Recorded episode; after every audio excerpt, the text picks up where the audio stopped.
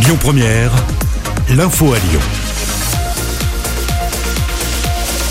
Bonjour à tous, quatrième jour de recherche dans les Cévennes, mais pour l'instant toujours aucune trace de Valentin Marconne, cet homme de 29 ans soupçonné d'avoir tué son patron et un collègue mardi dans une série du village des Plantiers dans le Gard. 350 gendarmes sont déployés pour ratisser la zone, mais pas dit pour autant qu'il soit toujours sur place. Il aurait pu passer à travers les mailles du filet ou alors s'être suicidé. Le Conseil de sécurité de l'ONU se réunira dimanche pour évoquer le conflit israélo-palestinien. Les tensions montent depuis plusieurs jours.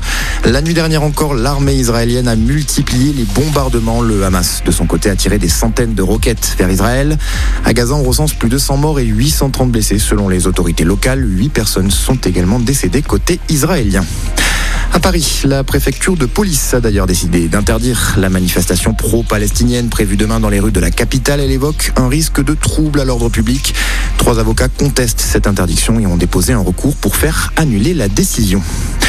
En déplacement dans le département du Gers ce matin, Jean Castex appelle les Français à tenir avant l'arrivée de beaucoup de doses de vaccins en juin. Le gouvernement est sur le point de tenir son objectif avec le franchissement imminent du cap des 20 millions de premières injections à la mi-mai.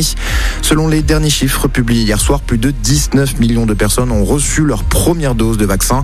Et même si la pression hospitalière reste forte, la situation sanitaire continue de s'améliorer en France métropolitaine. À l'inverse, la tendance est à la dégradation en Guyane.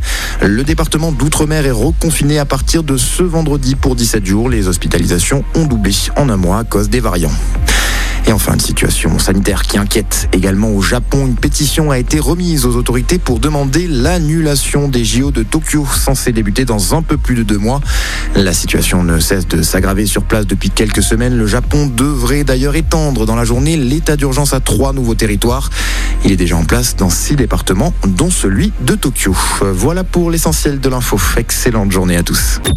Écoutez votre radio Lyon Première en direct sur l'application Lyon Première, lyonpremière.fr et bien sûr à Lyon sur 90.2 FM et en DAB+. Lyon Première